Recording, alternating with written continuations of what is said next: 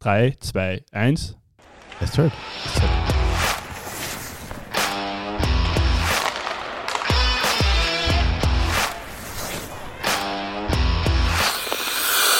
Die gute Sache ist, wir sitzen noch immer da. Es gibt ja Hauptabendsendungen, die nach der ersten Ausstrahlung abgesetzt worden sind. Du warst immer in der Zeitung dafür bekannt, mit wissenschaftlichen Einstiegen daherzukommen und das ist jetzt so, ja. Die Menschen lieben Zahlen.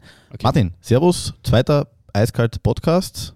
Letzte Woche Bernd Brückler bei uns zu Gast gewesen. Heute reden wir ganz kurz über ein paar Themen. Ähm, ganz vorneweg etwas, was ähm, uns ganz wichtig ist.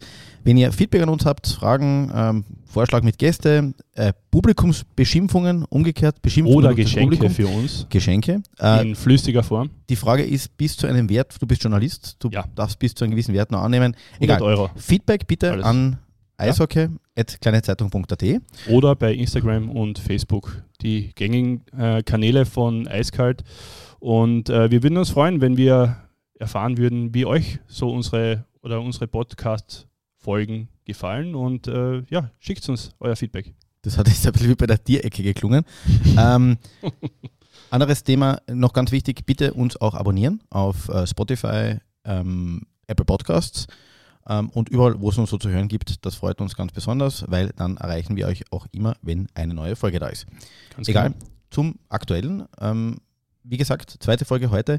Ein paar Themen, die in, den letzten, in der letzten Woche das Liga-Geschehen oder das österreichische Eishockey-Geschehen bestimmt haben. Du hast Ligageschehen erwähnt, da grätsche ich gleich einmal dazwischen. Und zwar geht es um den Ausstieg von, um den tragischen, um die tragischen Todesfälle von äh, Bratislava Capitals Ja. äh, und deren, den damit verbundenen Ausstieg aus der Liga, den freiwilligen Ausstieg. Da hat es in den letzten Tagen ein bisschen Brösel gegeben in der Liga, hinter den Kulissen. Die Clubs haben sich gezankt und haben ein bisschen gestritten. Wie geht der Ausstieg vonstatten? Weil im Regelbuch, im sogenannten Gamebook, ist so ein Fall oder Case, wie es im Rennenglisch heißt, nicht vorgesehen. Und ähm, ja, am Dienstag ist es dann zu einer Einigung gekommen. Ähm, es wird jetzt ein Punkteschnitt errechnet und mit diesem Punkteschnitt wird die Tabelle bestimmt. Was ist deine Meinung zu diesem Punkteschnitt, Stefan? Ja, die Liga kommt ihrem Bildungsauftrag nach, aber jetzt braucht man ein abgeschlossenes Wirtschaftsmathematikstudium, um noch zu verstehen, wer tatsächlich der Wellenführer ist. Gratulation nach Wien, gut gemacht. Ähm, nein, im Ernst, ich glaube, es ist extrem verwirrend für die Fans, es macht keinen Sinn. Wenn du mich fragst, man hätte einfach die, alle Spiele annullieren müssen. Du hast völlig richtig erwähnt, tragische Todesfälle bei Bratislava, versteht jeder, dass die aus der Liga aussteigen. Ähm, aber die Lösung ist eine österreichische und ein Hauch von K und K Monarchie weht durch die Hallen der Ice League. Genau. Ja, mein Zugang war der gleiche. Also Spiele annullieren wäre das einfachste und auch wahrscheinlich das vernünftigste gewesen. Ja, die Liga hat sich anders entschieden, entschieden beziehungsweise die äh, Sonderkommission, die da eingesetzt worden ist. Und äh, ja, so wie du sagst, typisch österreichische Lösung. Äh, Punkteschnitt errechnet. Es gab aber noch andere, äh, ja, sagen wir mal, abenteuerliche Zugänge, abenteuerlichere Zugänge. Beispielsweise eine Wahrscheinlichkeitsrechnung, wo der Koeffizient der nicht äh, ausgetragenen Spiele gegen Bratislava für die Gegner errechnet wird. Ja, das wäre dann noch ein bisschen einfacher gewesen für unsere, für unsere Fans. Und äh, ja, das Problem bei dieser Geschichte ist nur, der Punkteschnitt zählt. Aber wenn ich nach ja, 80 Prozent meiner Spiele, das ist die Regelung des Vorjahres, äh, wenn ich nach 80 Prozent meiner Spiele sage, ja, ich habe fünf Corona-Kranke, komme ich mit einem besseren Wert in die Tabelle. Also diese, also diese Tabelle zählt dann. Also wenn ich jetzt sage, okay, im Februar habe ich einen super Punkteschnitt, dann höre ich einfach auf zum Spielen. Wird natürlich nicht passieren, aber könnte. Ich bin ganz ehrlich, ich bin beim zweiten Beistrich, den du im vierletzten äh, Satz gemacht hast, schon ausgestiegen. Ja. Super Lösung auf jeden Fall. Ich verstehe es. Wir haben eine zusätzliche Spalten in der Tabellen und äh, die zählt. Egal. Man kann zurückspülen. Ist Ah, ein Podcast. Ah ja, genau. Ja, genau. ich ich höre es mir dann nochmal an. Zwei weitere Punkte. Wir haben NHL Österreicher. Ähm, gleich äh, zwei Kracher im wahrsten Sinne des Wortes. Ja, den einen Kracher, den haben wir heute in der Früh gesehen. Äh, Michi Raffel äh, hat Thomas der Lokomotive in Form von Moritz Seider, grüß Gott gesagt, an der Bande. Ähm, ich habe mir die Partie heute in der Früh angeschaut. Äh, Dallas Stars, Michi Raffel gegen äh, Detroit Red Wings. Äh, Bei dem Check haben noch in der letzten Reihe oben beim Popcorn-Verkäufer die Zehen geklappert. Das ist NHL. Ja, aber Michi Raffel hat es sportlich genommen. Hat Viel gleich, viel Haarblut ist kein Nudelsuppen. genau, ja, ist gleich einmal aufgestanden, hat sich einmal kurz gebeutelt und ist einmal zur Bande gefahren. Nein, zuerst hat er noch seine Trümmer zusammen. Es hat ein bisschen ausgeschaut wie auf dem Flohmarkt danach. Ja, okay. Genau. Ähm, und der zweite war Marco Rossi. Marco Rossi ist derzeit in bestechender Form, würde ich mal sagen. Ähm, hat punktet ohne Ende, äh, Schießtore, AHL, zweitbeste Liga in Nordamerika und ist natürlich schon herausragend für ihn als äh, jungen Prospect, der in die NHL will. Was anderes noch, wir haben, äh, wie wir den Podcast entworfen haben, überlegt, sollen wir jedes Mal einen Studiogast hereinholen, sollen wir jemanden anrufen? Äh, warte mal, jetzt muss ich einmal dazwischen grätschen. Wir haben ja angekündigt im, vor dem allerersten Podcast, dass wir Soundeffekte zur Verfügung haben. Sprich, wenn ich etwas sage, kommt. Genau. Oh, Entschuldigung, das habe ich beim letzten Mal vor lauter Nervosität vergessen, weil ich mache ja nicht nur deinen Host, sondern ich mache auch gleich den, also es gibt da quasi mich zweimal zum Preis von einem, auch die Soundeffekte. Ich werde Gelobebesserung. Egal, jetzt bist du dazwischen gegrätscht. Wir haben geredet über Gäste, ähm, über Bernd Brückler beim letzten Mal. Genau. Es wird nicht immer Gäste geben. Nachdem uns nichts anderes eingefallen ist, haben wir gesagt, wir laden heute wieder jemanden ein. Ja? Und äh, derjenige ist ganz interessant, nicht nur, weil er keine Frisur hat, weil ihm die Haare dazu fehlen, sondern weil wir beim letzten Mal darüber geredet haben, wir würden gerne mal die andere Seite hören. Schiedsrichter. Menschen am Rande der Eishockey-Gesellschaft, muss man einfach so sagen. Am Rande der Akzeptanz. Am Rande der Akzeptanz. Merkwürdige soziale Wesen. Bei uns sitzt Timo Ettelmeier, langjähriger Linesman und Head Referee in allen Ligen von Bambini-Turnier am Samstagvormittag in der Eishalle am Rande der Welt bis zu. Sag's, wo es ist. Äh, nein, nein, nein, nein, das ist okay. egal. Ähm, bis zu internationalen Turnieren. Wir wollten einfach mal wissen, was geht in den Menschen vor und ähm, warum wird man Schiedsrichter? Hallo Timo. Ja, hallo einmal in die Runde. Danke für die nette Einleitung. so wird man nicht jeden Tag begrüßt. Ja, Stefan ähm, ist ja alter Charmeur, wie du ja, weißt. Absolut, absolut. Ja. Also, wir kennen also schon jahrelang. Ich kenne ihn nicht anders. Ja, ähm, warum wird man Schiedsrichter? Man, ich bin jetzt uh, jahrelang eigentlich schon im Eishockeysport tätig, habe äh, sämtliche Ligen in Kärnten durchforstet. Wir haben sämtliche Ligen gewonnen mit unserer Mannschaft. Und im letzten Jahr habe ich einfach mit zu viel Klangfarten zusammengespielt, dass ich mir einfach gedacht habe, das kann es nicht sein. Ich muss Eishockey aufhören als Spieler. Und haben wir dann einfach gedacht, jetzt ich Schiedsrichter. Das heißt, du hast vorher schon keine Freunde gehabt und das hast du dann quasi zum Normalzustand gemacht. Blödsinn. Aber was treibt dann dazu? Weil es ist eine eigene Rolle und es ist doch etwas, was nicht unbedingt immer mit Dank überschüttet wird. Naja, es war mal so grundsätzlich, dass ich glaube selber ein sehr emotionaler Spieler bin dass ich selber mit den Schiedsrichterentscheidungen sehr oft am Eis nicht einverstanden war. Ich war ein, wie sagt man auf gut Deutsch, Heißläufer, Haslaufer. Ja. lass lass wir es bei Kärntnerisch, Lass mal, lass mal bei Kärntnerisch. Und aufgrund dessen habe ich mir dann einfach gedacht, ich meine, ich habe natürlich meine Schiedsrichterfreunde gehabt, darunter äh, Gott stehen bei Kurt Ziegi. Äh, Großart, großartiger Typ, müssen wir ja, absolut, absolut. an dieser Stelle äh, der uns oder der mich dann eigentlich dazu bewogen hat, äh, in die Schiedsrichter oder das Schiedsrichtertrikot anzuziehen, das Ganze einmal zu probieren und prinzipiell einmal besser zu machen als wir die aktiven Schiedsrichter, die wir das, bis dato kennengelernt haben. Das, das hat so ein bisschen ähm, wieder nachgeklungen, wie wenn jemand vor einem Richter steht und zur Sozialarbeit verurteilt wird und sich quasi die Seiten wechseln muss. Jetzt sei nicht so gemein, Stefan.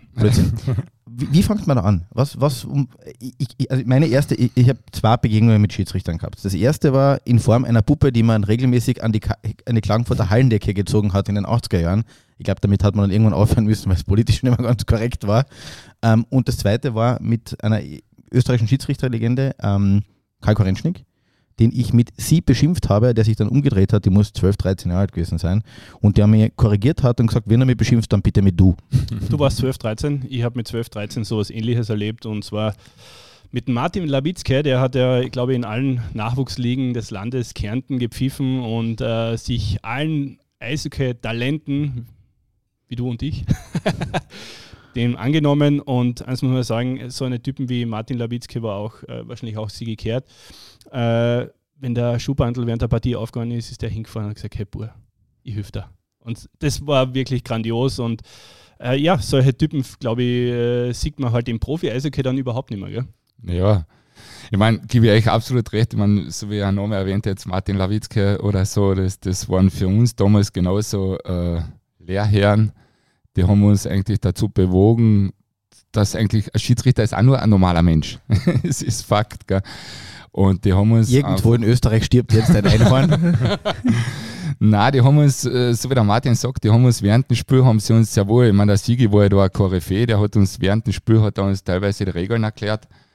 Äh, dann haben wir Spieler das auch mal verstanden. Und, und so hat sich das irgendwie gerade im Zuge gar nicht jetzt aufs Eishockey bezogen, sondern eher im Ballhockey war das, was wir da im Sommer spielen. Da war einfach die Zeit während den Spielen gegeben, dass er halt wirklich mit uns, mit uns gesprochen hat, uns Regeln erklärt hat oder speziell mir Regeln erklärt hat. Und dann ist halt schlussendlich einmal die Frage gekommen, du magst das nicht einmal probieren. Aber Timo, erzähl einmal, woher kommt diese Antipathie? Die ganzen Fans, Spieler, Trainer und so weiter, woher kommt diese Antipathie? Manchmal wirkt es, als wären Schiedsrichter, Linesman oder überhaupt das Referee gespannt, zu abgehoben. Kannst du dem irgendwie, äh, kannst du das irgendwie nachvollziehen, warum man das denkt? Naja, ich glaube einmal prinzipiell am Eis passieren Fehler. Spieler machen Fehler, Schiedsrichter machen Fehler, Trainer machen Fehler, jeder macht Fehler. Und am Eis äh, in einer Bruchteil von einer Sekunde, du musst deine Entscheidung treffen, du musst zu deiner Entscheidung stehen. Also es gibt nichts Schlimmeres, glaube ich, als wie wenn ich jetzt dann am Eis irgendwie die, die Gestik nach außen gebe, ich bin mir unsicher oder das war jetzt nicht richtig oder ich muss zu der Entscheidung stehen, was ich gemacht habe. Natürlich machen wir, so wie bereits erwähnt, Fehlentscheidungen. Es hat auch oft Fehler gegeben, wo wir dann selber zu den Spielern gegangen sind und gesagt haben, sorry, war mein Fehler. Wie haben das die Spieler aufgenommen? Super. Also es gibt natürlich die eine Seite von Schiedsrichter, die stur hinter ihrer Meinung gestanden sind, obwohl sie für sich selber gewusst haben, es war die falsche Entscheidung. Kennst du so einen? Genug. Aber wir haben speziell in der Bundesliga haben wir das dann schon gelernt, dass wir auch zu diesen Fehlentscheidungen stehen sollen, stehen müssen. Und der Spieler hat das akzeptiert. Und das geht jetzt bis in die tiefsten Kärntner Ligen runter. Wenn wir zu den Spielern sagen, entschuldige, das war mein Fehler, akzeptiert das. Du hast gerade die tiefsten Ligen unter Anführungszeichen erwähnt damit wir es vielleicht einmal auch von unserer Seite aus verstehen, wie fängt man Schiedsrichter an? Fängt man da bei den, bei den, wird man erst auf Kinder losgelassen und wenn, wenn, wenn man es dann, also wenn, wenn, man, wenn man das quasi nervlich übersteht, dann darf man weiter rauf? Nee, es war so bei mir, also ich habe im 2014er Jahr habe ich mein erstes Spiel gehabt mit dem, ist auch glaube ich mittlerweile eine Schiedsrichterlegende, mit dem Erik Hausert. Äh, das war ein U14-Spiel und natürlich im Vorfeld ist viel diskutiert worden, viel geredet worden äh, vom Stellungsspiel her. Ich habe natürlich auch keine Ahnung gehabt, wie gibst du eine Strafe? Was ist eine Strafe? Was ist Abseits? Was ist Du Icing? kennst das nur von der anderen Seite. ja, Aber er hat vergessen zu erwähnen, die Eltern, die Eltern. genau. Ja, die, die Eltern sind schlimm. Also. wir, wir haben im Vorfeld mit Martin ein bisschen darüber gesprochen, was schlimmer ist, in der Eishockey League oder in irgendwo internationaler Finale zu pfeifen oder am Samstagvormittag das äh, Miniknabenturnier, wo du das Feedback sehr direkt bekommst. Definitiv Samstagvormittag. Das ist definitiv das Schwierigste. Das Problem ist halt, ich meine, ich will jetzt auch nicht da die Eltern alle in einen Topf hauen. Die meisten Eltern oder viele Zuschauer haben gar nicht eine Ahnung von den ganzen Regeln. Zuhörer. Zuhörer, genau. Entschuldigung. ja, er hat gemeint in der Eishalle. Aber so, wurscht, ja, ist ja, ja. ja. Genau, Eishalle. Mhm. okay, Entschuldigung, das war jetzt ein äh, mein äh, Fehler. Ein peinlicher Fauxpas. Ein peinlicher Fauxpas. Nein, nein, das war die falsche Taste. Ähm, Jetzt sind wir wieder im Geschäft. Heute lassen wir es krachen mit den Effekten. Du hast kurz erwähnt, U14-Spiel und dann, wie geht's weiter? Naja, es war dann so, dass äh, gewisse Personen, eben dazu mal hätte auch schon erwähnt worden, Martin Lawitzke, das war unser Obmann damals von Kärnten, die haben in mir ein Potenzial gesehen. Kann ich nachvollziehen? Der Stefan schaut. Stimmenthaltung. Naja, Nein, also, ernst. Verstehe. Weiter, ja? ja? Nein, es war dann so, dass, dass natürlich, ähm, wie alt war ich damals? Ich war, glaube ich, 26, 27 und sowas. Und das eisläuferische Können, das habe ich natürlich gehabt. Die Größe habe ich gehabt, äh, ja. Irgendwo war nachher gleich, mein zweites Spiel war, glaube ich, ein Drei-Mann-Spiel. Da haben sie mich auf, als Linesman eingeteilt. Da hast du unter Anführungszeichen nur die Funktion, Icing und Abseits zu pfeifen. Das hat dann recht gut funktioniert und so ist das dann stetig weitergegangen, nicht? bis zur U20 und und und. Nicht? Und dann, ich glaube, Höhepunkt war AHL, also jetzt International Hockey League, ähm, Eis, äh, Eishockey League als Linesman. Mhm. Was war so das, das höchste Niveau, auf dem du unterwegs warst? Und ähm, ich frage mich natürlich auch immer, das, das Niveauunterschied merkt man natürlich vor allem an der Geschwindigkeit des Sports, aber auch an den Spielern? Ja, auf jeden Fall. Also ich meine, gerade jetzt witzigerweise beim Herunterfahren von Villach nach Klangfurt oder fährt man hinauf oder hinunter? Hinunter. Ansichtssache. Hinunter. In den, hinunter in den Nebel nach Mordor. Ja, genau. Habe ich gerade mit jemandem telefoniert.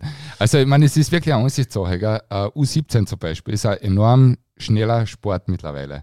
Die Jungs sind im Soft die fahren zur Roten, tanken die Scheibe tief rein und dann Eislaufen, Eislaufen, Eislaufen. Aber das Problem ohne System. U20 zum Beispiel, ich tue jetzt da nichts, kann ich. Ganz im Gegenteil, interessant. Ja, U20 zum Beispiel, die sind natürlich noch mehr im Soft, noch mehr Power. Äh, da sieht man schon ein bisschen das System. Und meiner Meinung nach, ich meine, es klingt jetzt absolut blöd, was ich sage, aber äh, Ice League, EBL oder wie es damals geheißen hat, es ist eine Spur langsamer, würde ich sogar sagen, als Schiedsrichter am Eis. Nur das Ganze ist mit System. Mhm. Du kannst da, also gerade wenn du aus dem Eishockeysport kommst, du kannst relativ leicht das Spiel lesen. Ja, also du, du weißt, wenn, was der Spieler als nächstes machen wird, wahrscheinlich zu 90 Prozent. Wirklich, das hast du schon vorausgeahnt, wenn du jetzt das Spiel ja, beobachtet ja, hast. Ja, und dadurch, dass dann natürlich relativ leicht vom Stellungsspiel her, dass du nicht unbedingt im Weg stehst. Es kann immer wieder einmal passieren, aber man tut sich leichter. Und das ist bei den erfahrenen Spielern sieht man das sofort nicht. Und wir sind ja alles erfahrene Spieler da in der Runde. und dann tust dann natürlich mal ich leichter, was das Stellungsspiel anbelangt. Also ich kann garantieren, dass du bei mir nicht gewusst hättest, was ich auf dem Eis tue. der Kollege Quendler war schwer zu antizipieren. genau. Das setzt sich in seiner aktiven Karriere nach wie vor fort. Reden wir ein bisschen über die Typen, reden wir über die, äh, die Charaktere, die Menschen, die uns so begegnen, die Profis. Äh, Stammkundschaft. Wer, wer ist immer der, der jammert? Äh, was waren die lustigsten Erlebnisse, unter Anführungszeichen?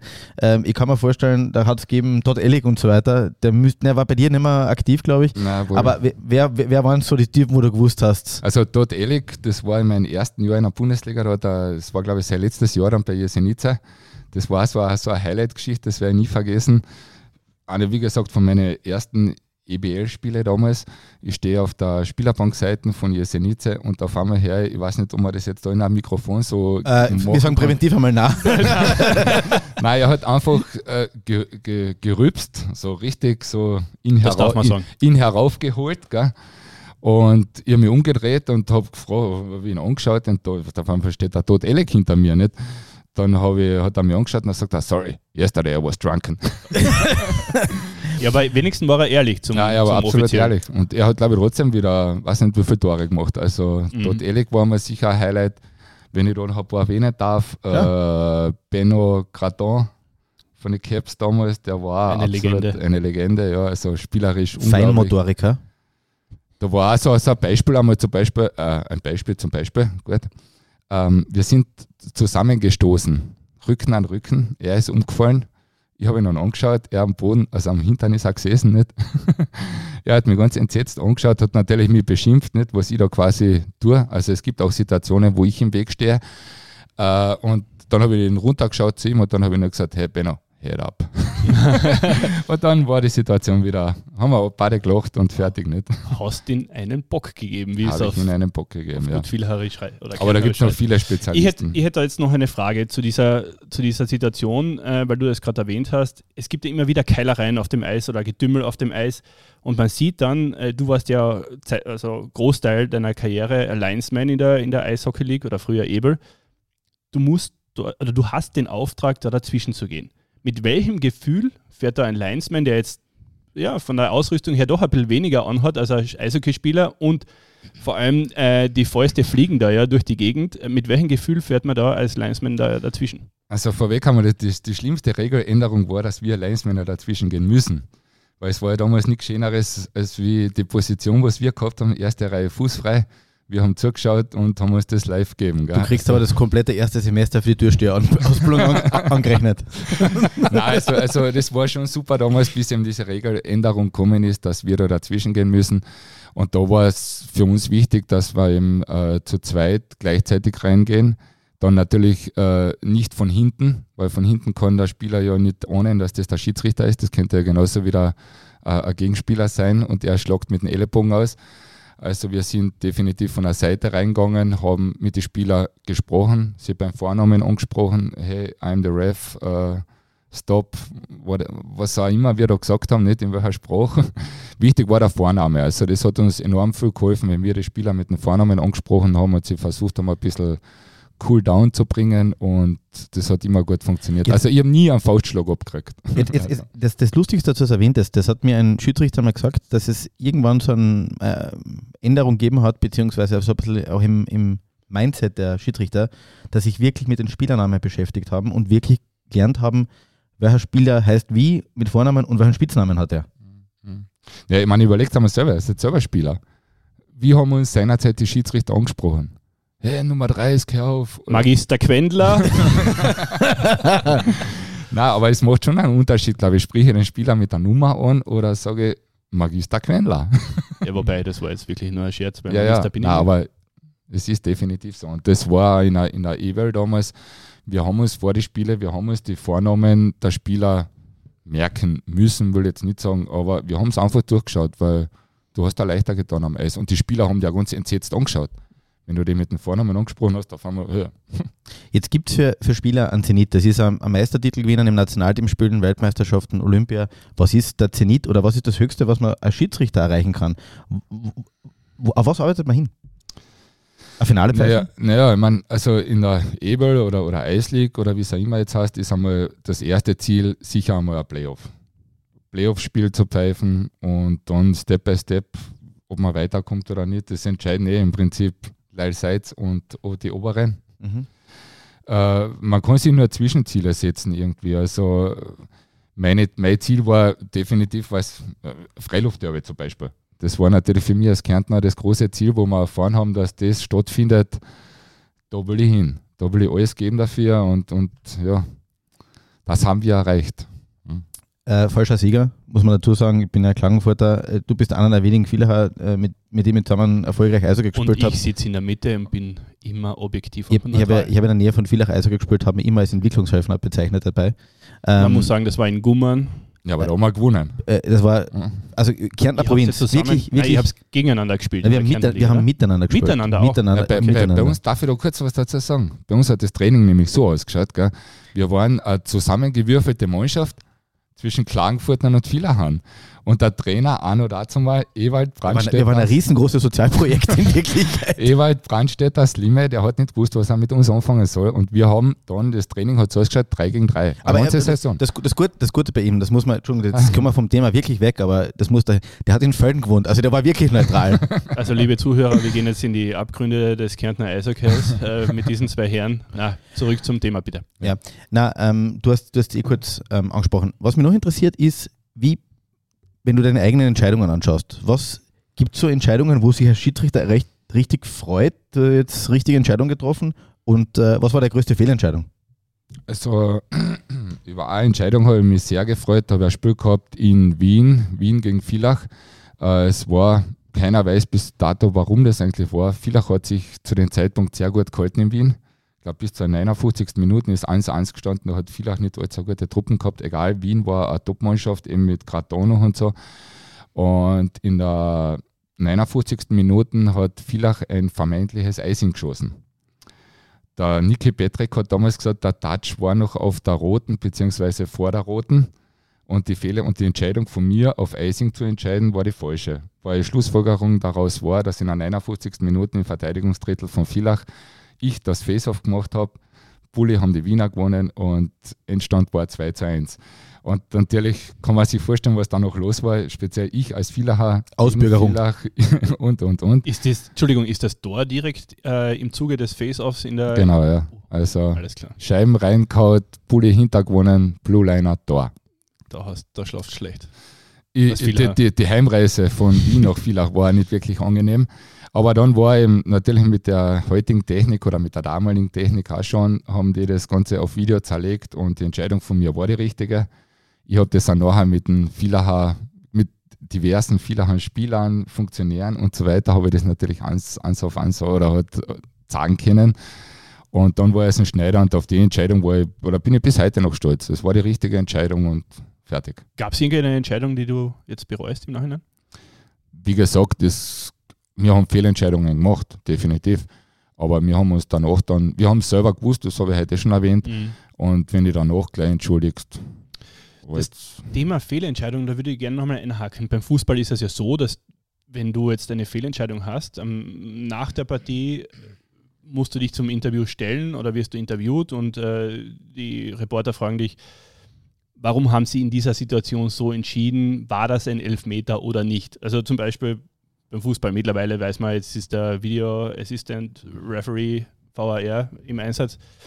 Ähm, warum äh, ist es nicht erlaubt für einen, für einen Eishockey-Schiedsrichter, warum ist es da nicht erlaubt, dass man sich hinstellt und sagt, äh, ja, jetzt werde ich einmal meine Entscheidung aufklären oder warum, warum passiert das nicht? Ja, das ist eine gute Frage eigentlich. Ich meine, wie gesagt, äh, am Eis haben wir unsere Entscheidungen getroffen, egal ob richtig oder falsch. Und es gibt Schiedsrichter, die stehen zu ihren Fehlern und nicht. Warum das nicht medial irgendwie in, in mittels Interviews oder so oder, oder Zeitungsannoncen mhm. oder, oder Zeitungs, wie sagt man nicht? Artikel. Anno, Artikel, danke. Ja, kein Problem. Annoncen.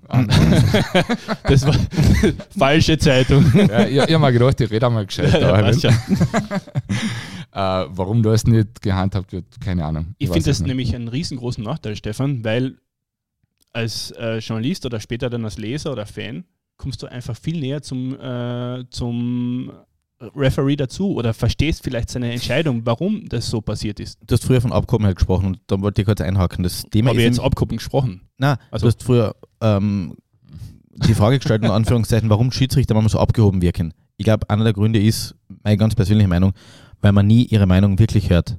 Man sieht sie am Eis, das ist eine Respektperson. Du musst, glaube ich, am Eis ein bisschen die abkoppeln von. also ja. jetzt in, vor 5000 Leuten eine Entscheidung treffen, die dem Publikum nicht taugt, das, da kannst das kannst du nicht gut, gut erklären, ja, unter Anführungszeichen.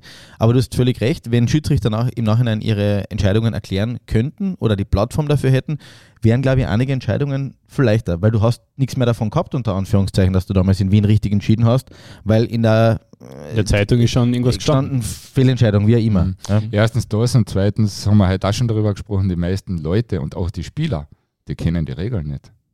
Ihr werdet nicht glauben, wie viele Spieler, auch in der Profispieler, gekommen sein und gefragt haben, du kannst mir das einmal erklären. Wirklich, ich, ich habe mir gedacht, das gibt es ja nicht.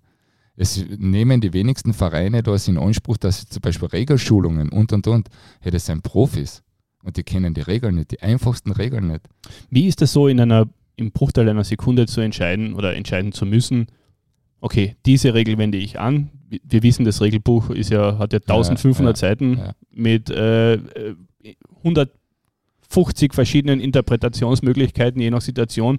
Wie schwierig ist es da in dieser Situation zu entscheiden? Was ist das Intuition? Wie, wie schaffst du das? Ich würde auch sagen, das ist Intuition, ja. Also nachdem wir wirklich selber jetzt Eishockey spielen, äh, wir wissen, glaube ich, alle, was ist ein Foul und was ist kein Foul. Also auch da gehen die Meinungen deutlich auseinander. Es gibt den fairen Stockschlag in, in äh, wie in Klagenfurt den hat in Klagenfurt äh, Hansi Sulzer geprägt, ja, den korrekten Stockschlag. Den korrekten. Ne, den fairen hat der Engelbert Linder, oder? Äh, kann ich mich noch erinnern, aber. Bei dir? Ähm, den Klagenfurt lastig.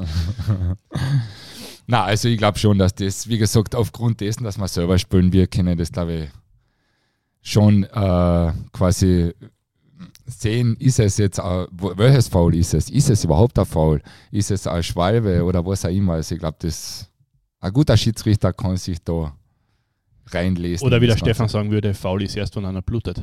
Nein, das stimmt nicht. Faul ist, wenn einer pfeift. Oh, du, wir haben auch schon sämtliche Meldungen gehört. Ein Stockschlag ist, wenn ein Stock gebrochen ist. Vorher ist es kein Stockschlag. Nämlich, also. der, nämlich der eigene. ähm, ein Thema, das mich schon noch interessiert, dadurch, dass es mittlerweile ja viel im Live-Fernsehen gibt, ähm, Wiederholungen, Regel. Früher hast du als Schiedsrichter das große Glück gehabt, du hast entschieden und das hat keiner zurückspulen können und die Entscheidung nochmal anschauen Beste können. Entscheidung. Jetzt gibt es ähm, den Videobeweis bei vielen Dingen. Man kann sich, äh, der Strafsenat schaut sich Fouls an und so weiter. Gut oder schlecht? Ehrliche Meinung? Ja. Für mich schlecht. Ich, weil wir heute auch angesprochen waren, das Thema Fußball. Ich finde es beim Fußball auch nicht richtig und Eishockey, wie gesagt, finde ich auch absolut unkorrekt. Äh, für was brauche ich dann vier Schiedsrichter am Eis? Das ist meine Meinung. Mit dieser Technik von heutzutage stelle ich an Magister Martin Quendler aufs Eis mit einem Headset.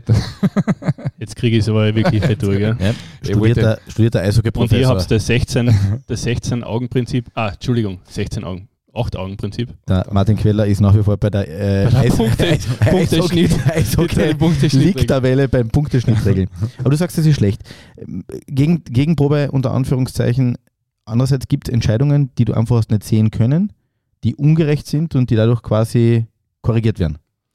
Ja, ja, bin ich bei dir. Aber wie gesagt, es, es, der, der Sport lebt aus Fehlern jeder muss einen Fehler machen, also man muss einen Fehler machen, weil sonst geht jede Partie 0-0 aus. Und ich finde es, wie gesagt, nicht richtig, dass da Entscheidungen im Nachhinein, gerade nach Spielende zum Beispiel, getroffen werden. Ja, der kriegt jetzt vier Spiele Sperre.